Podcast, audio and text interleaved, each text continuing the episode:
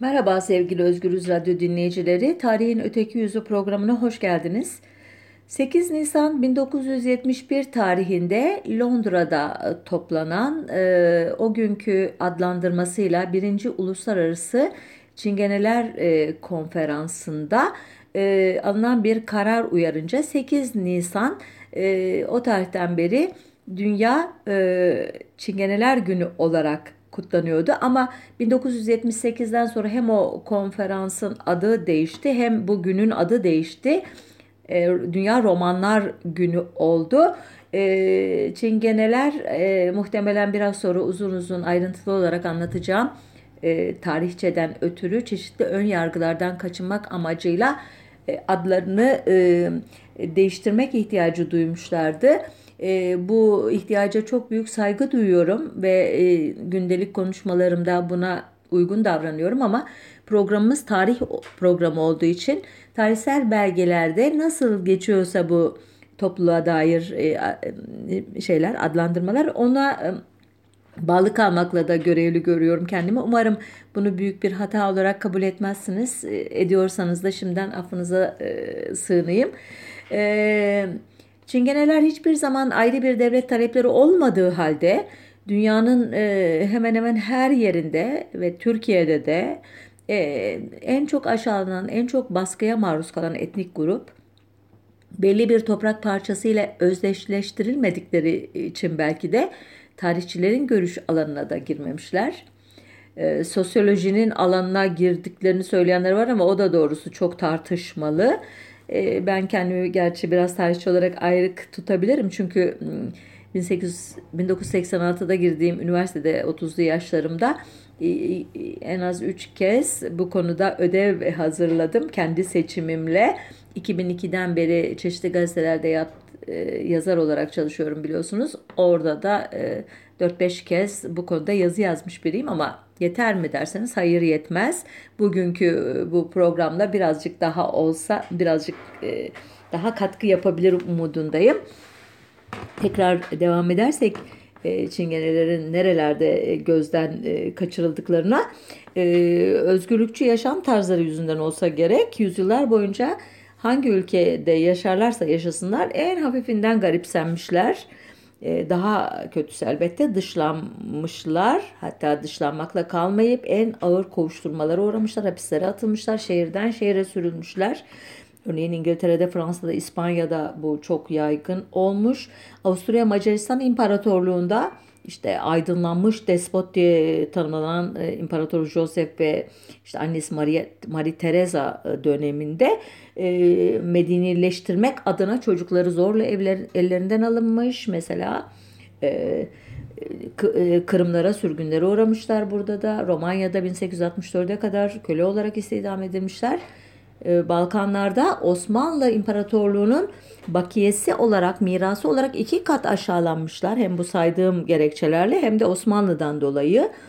E, biraz sonra anlatacağım daha detaylı. Naziler tarafından toplama kamplarında imha edilmişler. E, eşitlik lafını ağzından düşürmeyen sosyalist ülkelerde bile e, koyu ayrımcılığa uğramışlar maalesef. E, liberal ama steril Avrupa Birliği'nin çok kültürlülük politikalarından da pek nasiblerini alamamışlar. En iyi ihtimalle görünmez olmaya devam etmişler.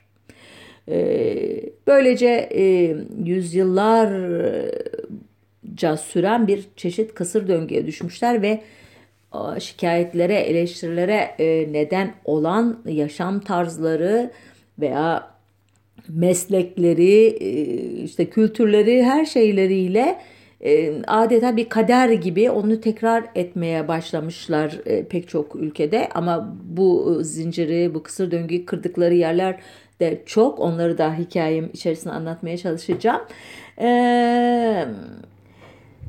Nereden geldikleri en çok tartışılmış. Gerek e, Avrupa tarihinde gerekse Osmanlı kaynaklarında.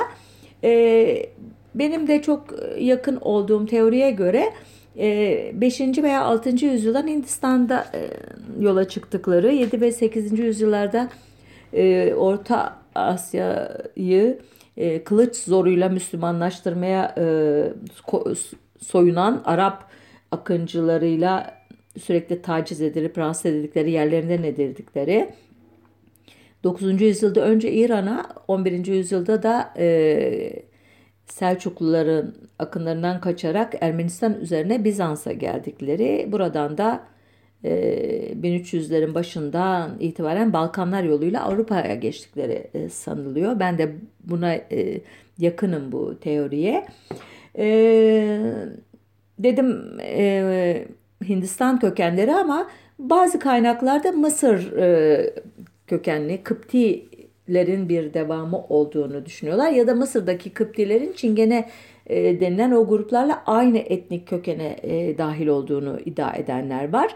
E, benim yakın olduğum tezi e, doğrulayan e, hem bilimsel olmayan e, kaynaklar var hem de bilimsel sayılabilecek bazı kaynaklar var. Önce bilimsel olmayanlardan başlayayım. E, örneğin 9. E, yüzyılda yaşamış e, Taberi gibi bir araştırmacı Hint ve Sint havzasıdır onların vatanları, ilk vatanları diyor. 940 e, yılında yazmış İsfahanlı Hamza adlı bir Arap yazar da bu tezi destekliyor. Binli yılların hemen başında yazmış olan İranlı büyük şair, destan yazarı Firdevsi'ye göre daha da kesin bir tarih veriyor Firdevsi. 1420 yılında diyor Luriler adlı grup Hindistan'dan çıkıp dünyaya yayıldılar diyor. E, Firdevsi'ye göre Luriler e, Çingenelerin e, şeyi kavmi. E, peki Hindistan'dan çıktılar. Ne dedim Ermenistan veya Gürcistan yoluyla Bizans ülkesine geldiler. Yani Anadolu'ya yani başkenti bugünkü adı İstanbul olan Konstantinopolis yurduna geldiler. Bu e, döneme ait hangi kaynaklar var diye bakınca 835 tarihinde Klikya'nın yani Adana havalisinin Ana Zarbas şehrinde ki bugün Kozan yakınlarında bir antik şehir kalıntıları falan da var. Burada ilk kez bir Çingene grubunun yaşadığını Bizanslı yazarlar kaydetmişler. 855 e, tarihli bir belgede de geçiyor adları.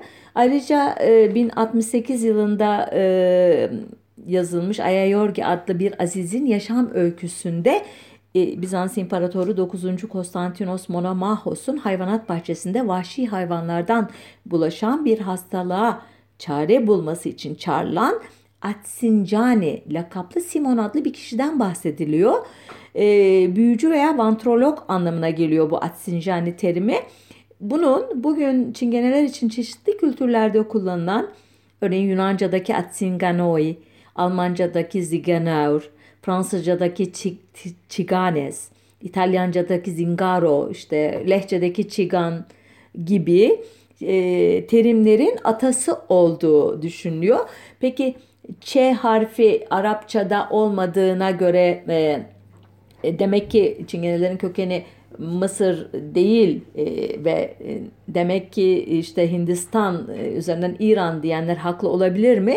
Evet olabilir gibi görünüyor ama e, bir başka sözcük e, ailesi de mesela Gitanos, Gypsy, Egyptian, Gitao, Gitan e, gibi e, yine çeşitli Avrupa dillerinde kullanılan terimler de bu Kıpti etimolojisine e, götürüyor bizi. Yani işin özeti e, bu iki ana akım arasında e, dilden hareket ederseniz epeyce argüman geliştirebilirsiniz. Biraz bilimsel gibi sayılabilecek bir başka bulgu. 1760 e, yılında Hollanda'nın Leiden Üniversitesi'nde öğrenci olan bir Macar papazın e, Malabar'dan gelen 3 öğrencinin diliyle Macaristan'daki Çingenelerin dilini karşılaştırmasıyla e, elde ettiği bulgulardan geliyor. Bir bakıyor ki bu papaz e, bu Malabar, Hindistan Malabarlı öğrencilerin dilindeki pek çok sözcükle işte Macar Çingenelerinin ortak e, sözcükleri var. Özellikle Hindi, Gujarati ve Keşmiri lehçeleri açısından. Bu işte raporunu 18 yıl sonra yayınlıyor ve bunu izleyen, bu tezi izleyen pek çok kişi araştırmalar yaparak bunu e, doğruluyorlar. Evet diyorlar Hint e, lehçelerinden oluşuyor çingenelerin esas olarak dilindeki pek çok sözcük. Bilemiyorum yani böyle bir e, parantez olarak söylemiş olayım. Konstantinopolis'e tekrar geri dönelim izninizle.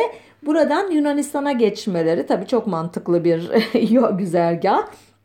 Ee, oradan da Balkanlara yukarı doğru, oradan da Avrupa'ya doğru dağıldıkları anlaşılıyor. Ee, bunun belgelerdeki karşılığını şöyle özetleyebilirim. Mesela 1326 ve 1370 tarihli belgelerde Frank e, baronlarının vasalı olarak adları geçiyor. E, işte 1348 tarihli bir belgede Sırp kralı Stefan Duşan'ın e, Avrupa'yı e, üçte bir oranında nüfusunu katleden o kara ölüm ki geçen programlardan birinde konu etmiştim bunu. O dönemde Çingenelere Sırbistan'da bir manastır verdiğini okuyoruz bir belgede. İşte 1387 tarihli bir belgede e, Romanya'da e, bir voyvodanın 40 aileye yer verdiğini okuyoruz. 1396 tarihli bir belgede hmm, Anju Hanedan'dan Venediklere devredilen Korfu adasında bir Çingene cemaatinin yaşadığını öğreniyoruz. 15. Ee, yüzyılda yaşamış Bizans şairi Mazaris, e, Yunanistan'ın Peloponnes e, yarımadasında yaşayan 7 milletten birinin Kıptiler olduğunu yazıyor. O buradan birdenbire Çingene e, etimolojisini Kıptiliğe bağlıyor ve Modon şehrinde Küçük Mısır adı verilen bir tepede diyor koloni kurmuşlardı diyor. Burada kafamız biraz karışıyor. E, ama dediğim gibi bu tartışmayı burada uzatmanın alemi yok. Siz e, araştırmalarınızla belki daha farklı sonuçlara varırsınız. Beni de aydınlatırsınız hatta. Ee, Avrupa'da yani Avrupa'nın ortalarında Çingenelere dair ilk kayıt 1417'de Almanya'da ortaya çıkmış Hamburg civarında bir Çingene e, cemaatinden söz ediliyor. E, İtalya'da 1422'de Bologna önlerinde ordugah kurduklarına dair bir belge var. E, Frans oradan Fransa'ya ve İspanya'ya yayılmış ve e, tabii bu iki ülkede papalık e, himayesinde çok önemli e, topraklar. E, Papa başta e, Çingenelere karşı himayekar davranmış ama daha sonra e, Osmanlı tehlikesinin bu tarihlerde netleşmeye başlamasıyla birlikte bunları Türklerin ajanı gibi görerek dışlamalara öncülük etmiş papalık. Öyle ki Fransa'da 12. Louis 1504 yılında bir ferman yayınlayarak Çingenelerin topraklarını derhal boşaltmalarını boşaltmayanların öldürüleceğini ilan etmiş. Osmanlı tehlikesinden bağımsız olarak da artık bu tarihten sonra ciddi bir çingene düşmanlığı var Avrupa ülkeleri arasında. Mesela 1619'da İspanya Kralı 3. Filip çingene ailelerin kasaba ve şehirlere yerleşmesini yasaklıyor. 1675'te e, Fransa'da 14. Louis çingenelerin yakılarak ve kılıçta geçirilerek yok edilmesine karar veriyor ve Çingene avı 4 yıl sürüyor Fransa'da. Öyle ki çok küçük bir Çingene grubu o Fransa İspanya arasındaki Bask ülkesinde Baskların arasına sığınarak e, hayatta kalabiliyor. İşte e, benzer imha kararları İsveç'te, Danimarka'da, İtalya'da veriliyor. 1701 e, yılında Avusturya'da İmparator Leopold Çingeneleri kanun dışı ilan ediyor. Efendime söyleyeyim 1726'da İngiltere Kralı 6. Charles Charles e, bütün erkek çingenelerin öldürülmesini kadın ve 18 yaş altı çocukların kulaklarının kesilmesini emrediyor. Düşünebiliyor musunuz ne korkunç cezalar e, uygun görüyorlar bu gruplara. 1782'de o kadar Çingenelere karşı ön yargılar e, zirveye çıkmış ki Avusturya'da 84 kişi yemekle suçlanıyor bir grup Çingene. Hayali bir suçlama olduğu ortaya çıkıyor tabii ki daha sonradan.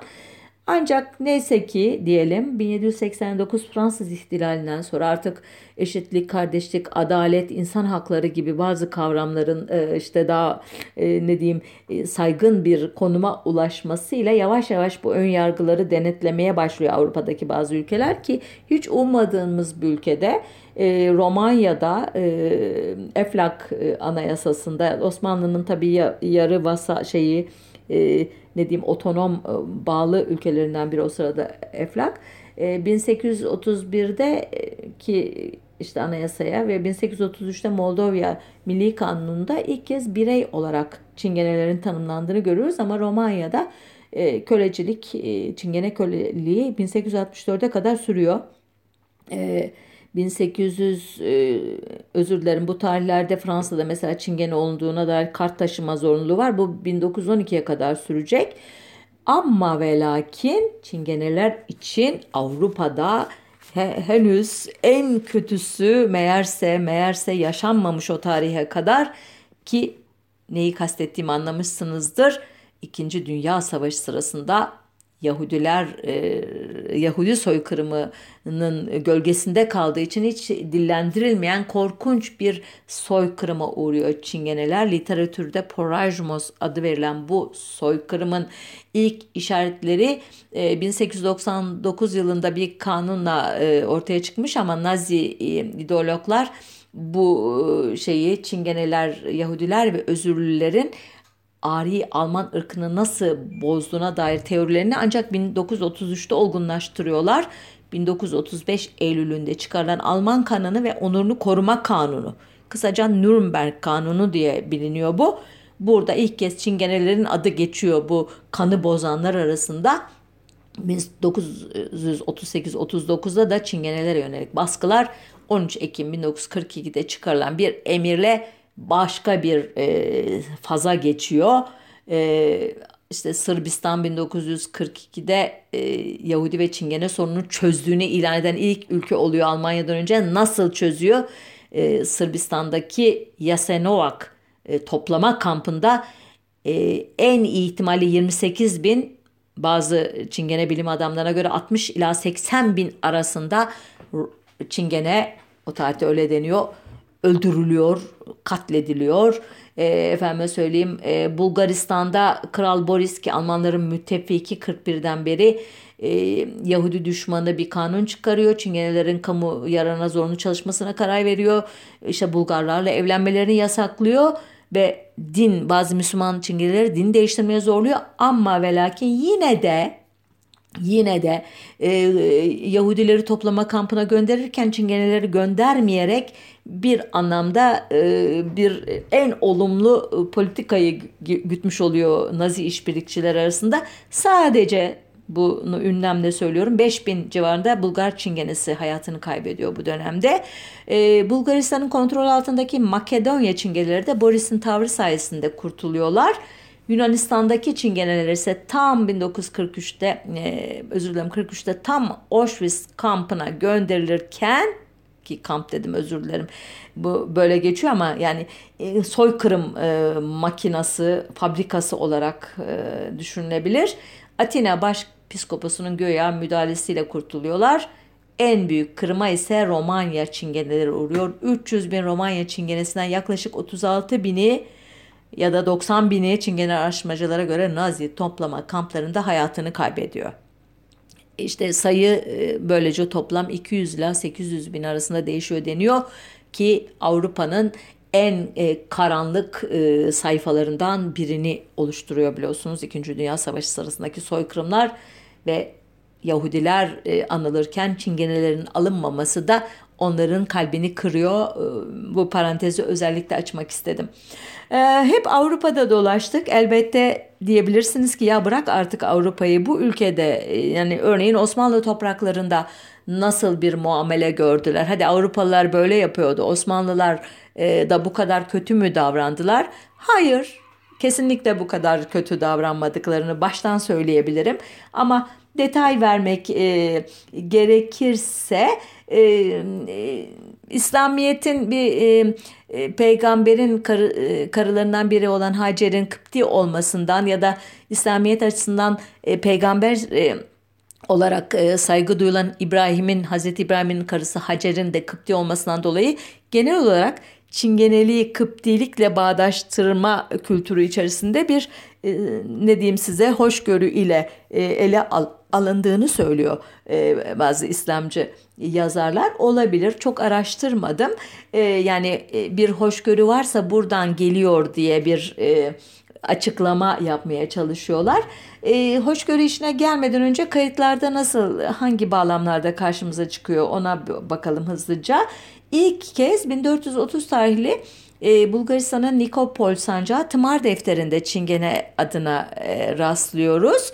E, bu dönemde Rumeli'deki Çingenelerin müsellem yani piyade teşkilatında olduklarını ve ocaklar halinde örgütlendiklerini öğreniyoruz. E, Çingene müsellemlerin e, vazifesi seferde top çekip yol yapmak, askere erzak taşımak gibi geri hizmetler doğal olarak e, anlayacağınız üzere neden doğal dediğimi anladınız. Çingene müsellem sancağı Rumeli eyaletinin ta işte eski Zara'dan efendime söyleyeyim Dimetoka'ya oradan Gümülcine'ye oradan Yanbolu, Pınarhisar, işte İpsala, Keşan, Çorlu, Malkara, Kırık Kilise, bugünkü Kırklareli, Edirne tabii hepsini içine alan çok geniş bir alanı kapsadığını anlıyoruz buradan. Ee,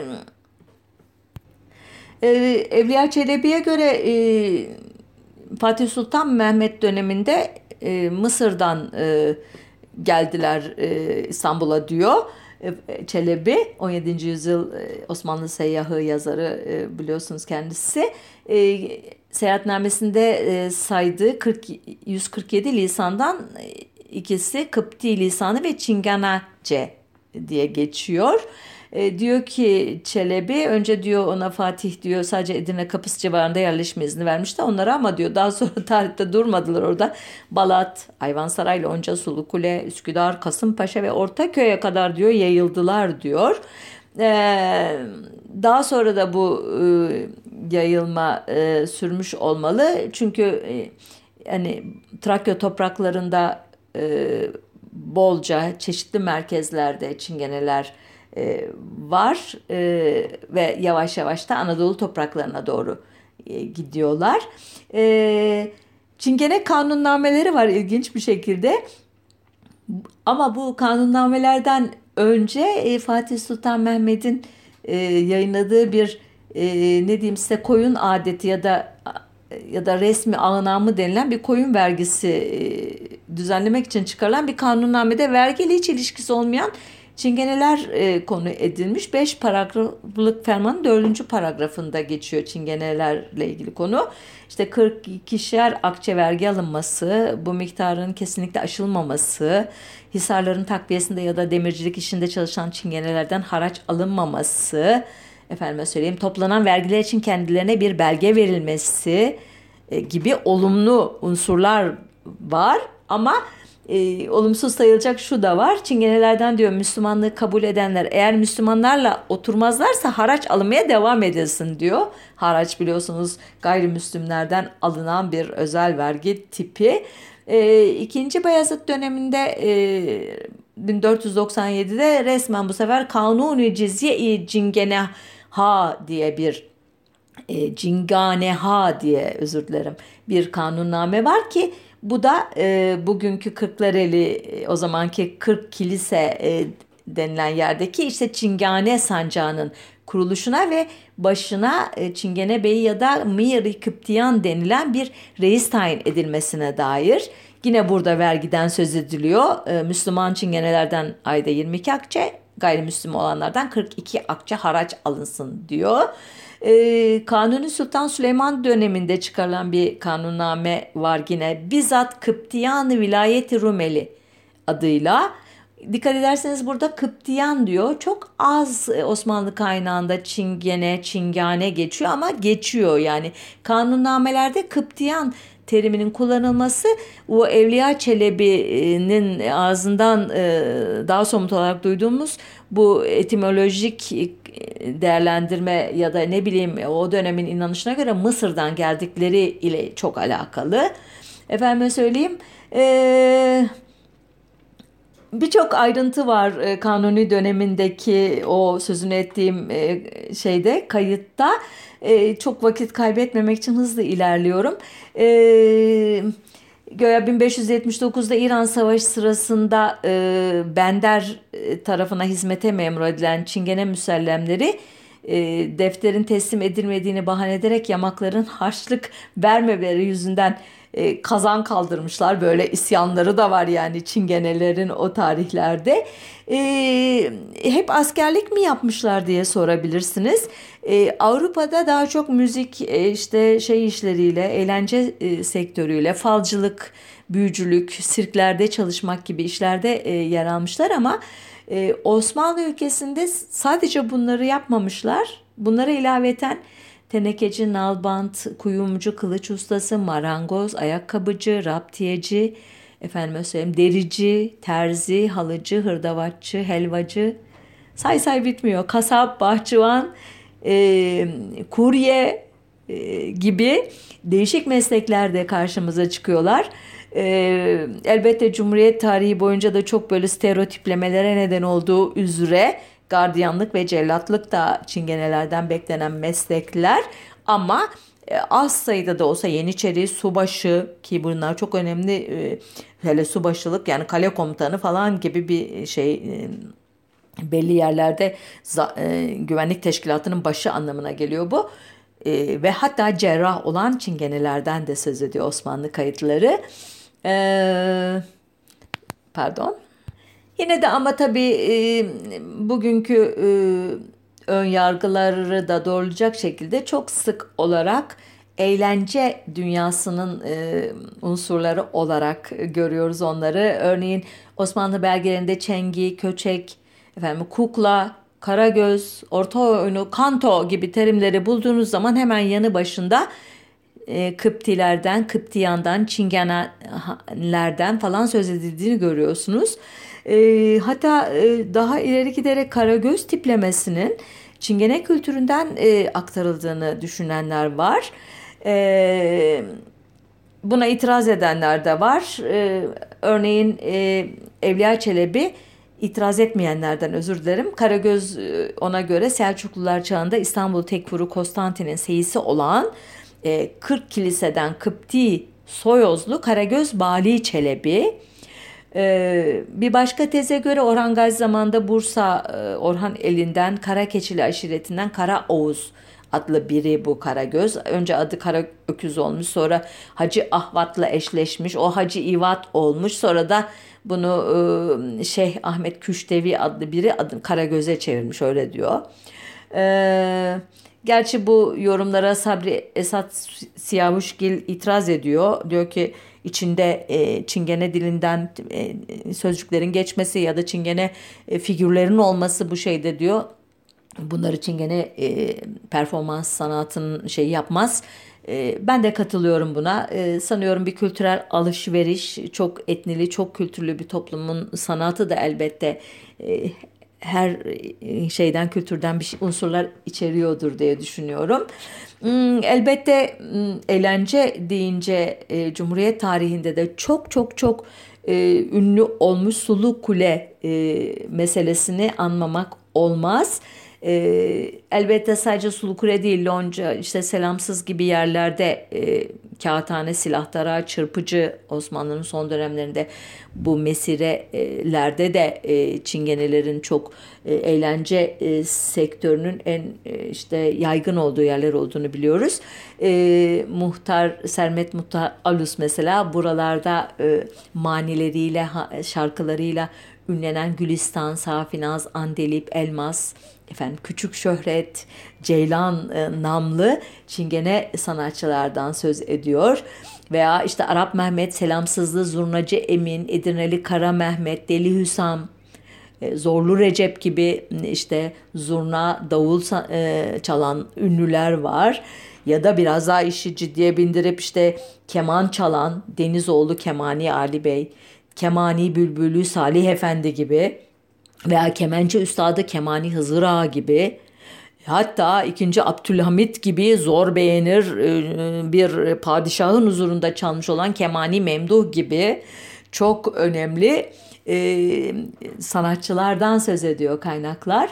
E, elbette e, kaynaklarda e, Çingeneler, Kıptiyan e, e, cemaati için e, kötü, negatif e, ifadeler de bol. Özellikle adını sürekli andığım Evliya Çelebi'nin e, bu konudaki e, paragraflarını inanın satır satır geçirmeye kalksam e, canınız sıkılır. O kadar aşağılayıcı, küçümseyici ifadeler var ve bunları çok doğal bir tarzda kullanıyor. Belki de o dönemde çok da aşağılayıcı anlam taşımıyordu onun kullandığı terimler.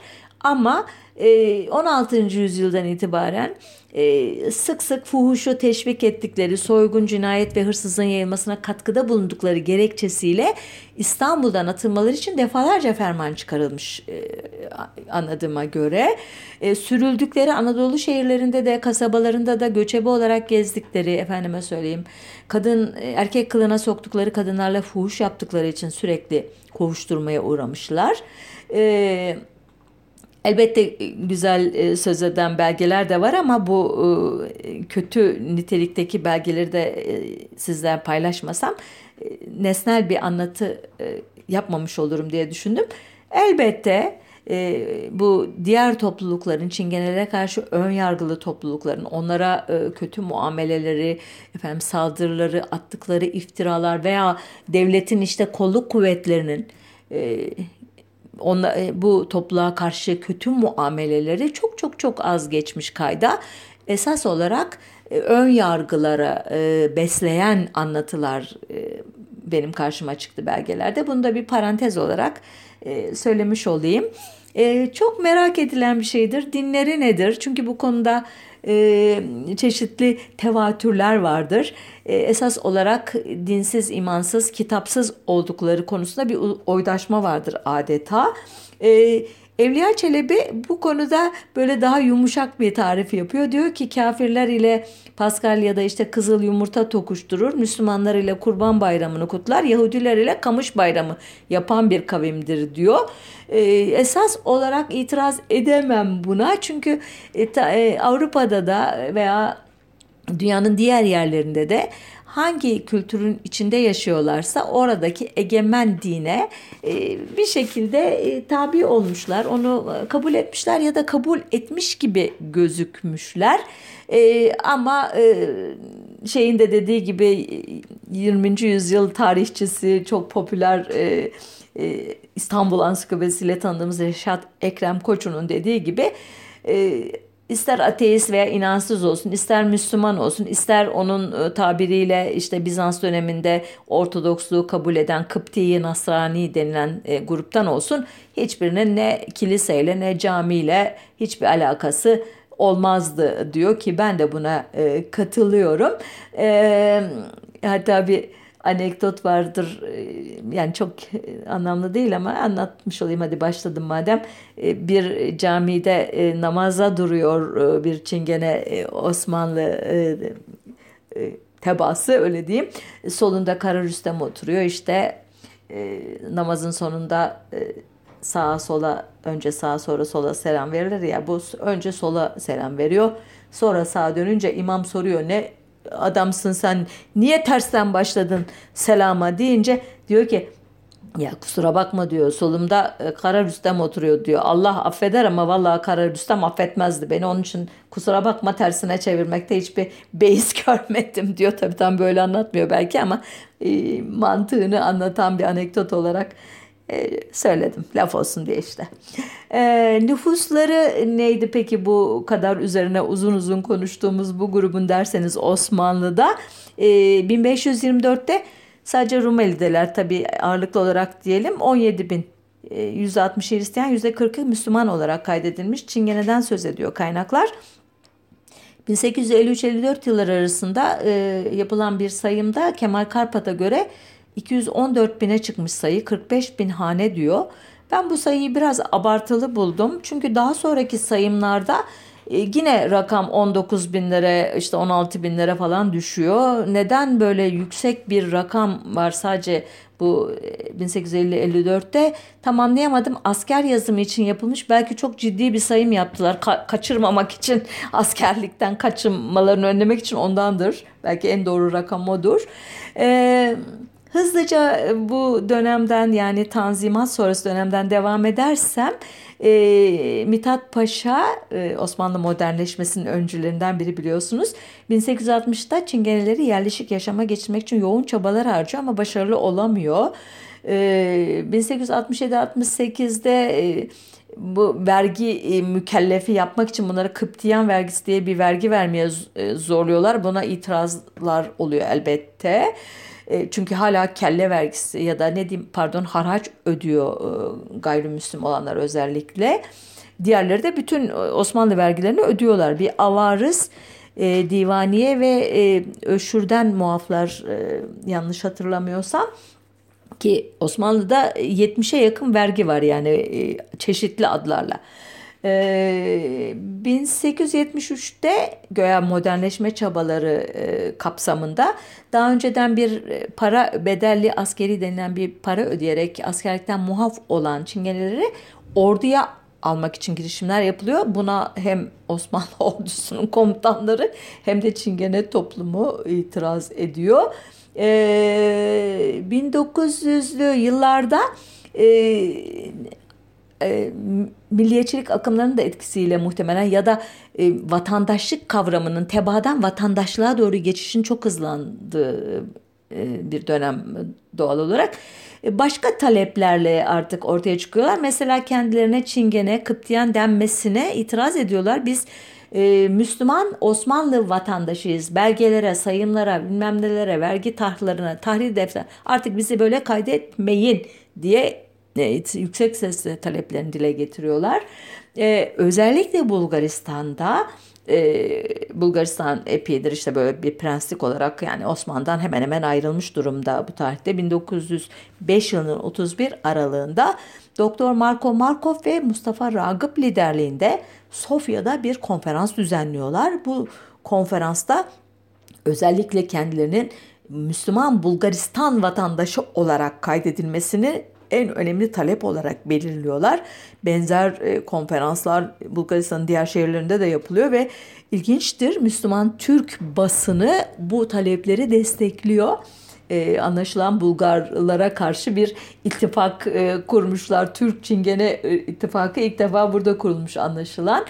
E, ama Bulgar makamları bunları tabii hiç hoş karşılamıyor. Baskıları arttırınca bu sefer Osmanlı ülkesine doğru kaçıyorlar. Hani bize destek oluyor bu Türk Müslüman kesim belki orada daha rahat ederiz diye ama hiç bekledikleri gibi olmuyor. Örneğin 1907'de 116 Çingene Bulgaristan'dan e, gelen hemen doğru Diyarbakır ve Halep'e sürgün ediliyor. Eee 1912-13 Balkan Savaşlarından sonra ise artık e, Balkan Çingeneler için gerçekten çok karanlık bir dönem başlıyor. E, ve Avrupa'nın diğer kesimler için biraz önce anlattım. Bunun sonu e, Nazi döneminde soykırıma kadar, Porajmos denilen o özel soykırıma kadar gidiyor. E, yine de içimizi karartmayalım. Ee, burada 1921 e, yılında e, Filibe'de bir e, çingene düğününe tanık olmuş Yahya Kemal Beyatlı'nın şu gözlem notlarını paylaşayım size. Hatta biraz olumlu yanı da olduğunu hikayenin anlamış oluruz. Yahya Kemal diyor ki e, Mesire'den indik. Şehrin ortasındaki yoldan muazzam bir çingene alayı geçiyordu. Halk yaya kaldırımlarına dizilmiş seyrediyordu. Çingeneler beygir ve hergele ticareti ile Bulgaristan'ın en faal unsurlarından biri olmuşlar. Milyonlar kazanmış çingene ağaları varmış. Bu düğünü de o ağalardan biri oğlunu evlendirmek münasebetiyle yapıyormuş.'' Balkanlarda zengin çingeneler eski Osmanlı medeniyetinin varisi olmak hevesini taşıyorlar. Eski Osmanlılar gibi cepşen, özür dilerim cepken, çakşır, ökçeli rugan kunduralar giyiyorlar. İri gümüş köstekler taşıyorlar. Geniş, geniş kuşaklar dolanıyorlar. Kehribar ve Yasemin ağızlıklarından sigara içiyorlar. Düğünlerini de tıpkı eski Osmanlı düğünleri gibi yapıyorlar. Düğün alayının geçişi yarım saat sürdü. Yaya kaldırımları üzerindeki seyirciler gülümseyerek, gülerek bakıyorlardı. Çingeneliği aşağı lakin sevimli bir unsur saydıkları hissediliyordu. Davullar ve zurnalar kafile kafileydi. Ah bu zurna sesleri, bu davul gümbürtüleri. Bizim kulaklarımıza kaç asrın derinliğinden geliyorlar. Alafranga yetişen çocuklarımızın kalplerinde bu akisler kalabilecek mi? O gün Filibe'de o yaya kaldırımı üstünde o gün mazimizin bir karnaval haline gelmiş bu manzarasını daima hatırlayacağım. Evet bu hatıradan yaklaşık iki yıl sonra e, Türkiye Cumhuriyeti e, kurulacak Lozan Barış Anlaşması'yla ve e, bu anlaşma kapsamında karara bağlayan bir nüfus mübadelesi yapılacak biliyorsunuz Yunanistan'la işte Türkiye'ye en büyük çingene göçü bu mübadeleyle olacak. Buna büyük itirazlar olacak tabii Türkiye'de ama yapılacak bir şey yok. Türk diye tanımlandığı için Müslüman diye özür dilerim Müslüman diye tanımlandıkları için Yunanistan'dan gönderilmeleri gayet meşru anlaşmaya göre Buna da bitmeyecek 20, 1927, 1933, 35 ve 36, 37 yıllarında tekrar e, göçler olacak. Bir kısmı Bulgaristan'dan gelecek bu sefer. E, yine e, itirazlar olacak ama maalesef Müslüman e, kimliğiyle olduğu için e, itirazlar e, sus, susmak itiraz edenler susmak zorunda kalacaklar fakat elbette yerleştirilecekleri yerlerde e, hiç hoş muameleyle karşılaşmayacaklar ve e, Zaten 1934'te ez, özellikle Kürtlere e, Kürtlerin iskanı için çıkarılmış olan e, iskan kanununun e, dördüncü maddesinde e, bu e, şey antipati e, söze de dökülmüş. Şöyle diyor o madde Türk kültürüne bağlı olmayan anarşistler, göçebe çingeneler, casuslar ve memleket dışına çıkartılmış olanlar Türkiye'ye muhacir olarak kabul edilemezler. Buna rağmen dediğim gibi arada sızmalar olacak ama bu kanun da gerçekten e, özellikle e, Kürt meselesi bağlamında sık sık andığımız son derece ayrımcı bir kanun. E, Türkiye halklarını Türk kültüründen olan ve Türkçe konuşanlar, Türk kültüründen olan ve Türkçe konuşmayanlar ve Türk kültüründen de olmayıp Türkçe de konuşmayanlar olarak üçe bölüyor. Ve ayrıca bu saydığım demin Çingeneler, Casuslar, Göçebeler gibi de ayrı bir grup yaparak e, onu da anarak Türkiye'yi çeşitli iskan bölgelerine ayırıyor. Başka bir programda uzun uzun konuşuruz. Hızlıca geçmiş olayım bunu. E, ve e, şunu da söyleyeyim bu kanun hala yürürlükte. E, ayrıca buna ek olarak 5682 sayılı pasaport kanununda da bizim serseriler, dilenceler, milli güvenlik genel güvenlik gibi belirsiz kavramlara dayanarak e, Çingenelerin Türkiye'ye girmesi yasaklanıyordu yakın zamana kadar. E, özetin özeti e, Türkiye Cumhuriyeti e, Osmanlı e, geleneğinin e, ne diyeyim size olumsuz yanlarını e, almış. Ama e, Çingeneleri yine işte Sulu Kule falan gibi eğlence mekanları bağlamında veya televizyonlardaki sitcom dizilerinde e, gördüğü zaman ona e, aynen e, şeyin e, Yahya Kemal Beyatlı'nın Bulgaristan'da e, düğün alayını izleyenleri tarif ederken kullandığı gibi işte garipseyen, hafif alaycı bir hoşgörüyle e, bakan insanlar haline getirmiş.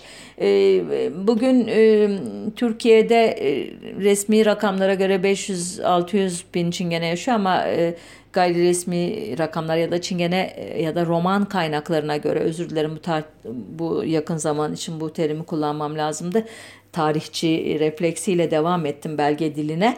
E, romanların sayısının 2 milyonu aştığı e, düşünülüyor. E, dünyada kaç kişi kaç roman yaşıyor derseniz 15 ile 30 milyon arasında değiştiği düşünüyor. Bunun 12 milyonu Avrupa'da, 8 milyonu Balkanlar, Orta Avrupa ve eski Sovyetler Birliği coğrafyasında deniyor. E, hala e, konuşmamın başında belirttiğim gibi bu coğrafyalarda e, ön yargılar, dışlamalar veya en iyi ihtimalle görmezden gelmeler devam ediyor. E, Türkiye'de e, dediğim gibi hani sitcomlarda ya da suç işlediklerinde karşımıza çıkıyor ama aslında bütün romanların aynen bu Türkiye'de yaşayan her kez gibi her kesim gibi e, kültürel sorunları var, ekonomik sorunları var, sosyal politik e, sorunları var ve buna dair talepleri var. Onlar da herkes gibi daha güzel ve daha güvenilir yaşam diliyorlar. Onlar da hayatlarının alın teriyle kazanarak, çalışarak kazanmak istiyorlar. E, sadece tek bir mesleğin e, onlara e, ait gibi görülmesini istemiyorlar. Bütün meslek dallarında var olmak istiyorlar. E, toplum tarafından kabul edilmek, beğenilmek istiyorlar. E, özetin özeti hepimizin e, talepleri ile çok benzer e, talepleri var. E, bu konuda e, sözü hani birkaç e, güzel tatlı hikayeyle bağlayayım demiştim ama galiba zamanı bitirdik. Daha fazla bilgi edinmek isterseniz e, roman kültürü hakkında birkaç eser önermek istiyorum size. E, ilk bu konuda ilk yazılmış olan bizim kültürümüzde Ahmet Mithat Efendi'nin kaleme aldığı Çingene adlı eser 1886 tarihli. E, daha sonra e, Cumhuriyet döneminde Osman Cemal Kaygılı'nın Çingeneler tarihli eseri var. 1939'da kaleme alınmış. 1944'te e, yazdığı Aygır Fatma adlı romanı var. E, işte Melih Cevdet'in Raziyesini okuyabilirsiniz. 1975'te kaleme alınmış. Kemalettin Tuğcu da bu konuda çok yazmış biri. Çocuk kitaplarıyla tanınır kendisi ama 1999'da Çingene Kızı adlı eseri e, filme çekilmiş öyle diyeyim. Eser özür dilerim eseri var çekilen onun o filme çekilmedi. E, bu konuda filmler var film demişken. Metin Erksan ilk 1969'da e, başlıyor e, bu konuda Ateşli Çingene diye bir film çeviriyor. E, ki bu e, bu ve Yeşilçam'ın bu konudaki pek çok filmi 1960'larda e, çekilen e, Erik von e, Stroheim adlı bir adamın Paprika adlı eserinden esinlenmiş 1935 tarihli bir eser. E, başka ne diyeyim? E, Avrupa e, kültürü bu konuda pek çok film yapmış ve biz bunlardan birini çok iyi biliyoruz. Emir Kustrika'nın 1988 yapımı e, 1988 yapımı Çingeneler zamanını çok iyi biliyoruz. Ee, dediğim gibi hmm, ağır roman, gırgıriye gibi böyle e, çeşitli sözler edilebilecek üzerine e, diziler var veya romanlar, filmler var, filme konu olmuşlar var. Ama isterseniz e, bu programı ben Prosper Merriman'in Carmen adlı kısa romandan yola çıkarak Bize'nin Carmen operasından bir parça ile e, tamamlayayım. E, Fransızcası L'amour est un oiseau rebel. Kötü okudum galiba. Aşk asi bir e, kuştur e, diye sanıyorum çevrilebilir. E, ya da Havanera diye biliniyor e, şeyde e, opera literatüründe. E, Maria Callas çok ünlü bir opera sanatçısı biliyorsunuz e, Yunanistan e, kökenli. Onun sesinden dinliyoruz ve size e, hoşça kalın derken Dünya e, Romanlar Günü'nü tekrar kutluyorum. Hepinize sağlıklı ve mutlu bir hafta diliyorum olabildiğince. Hoşça kalın.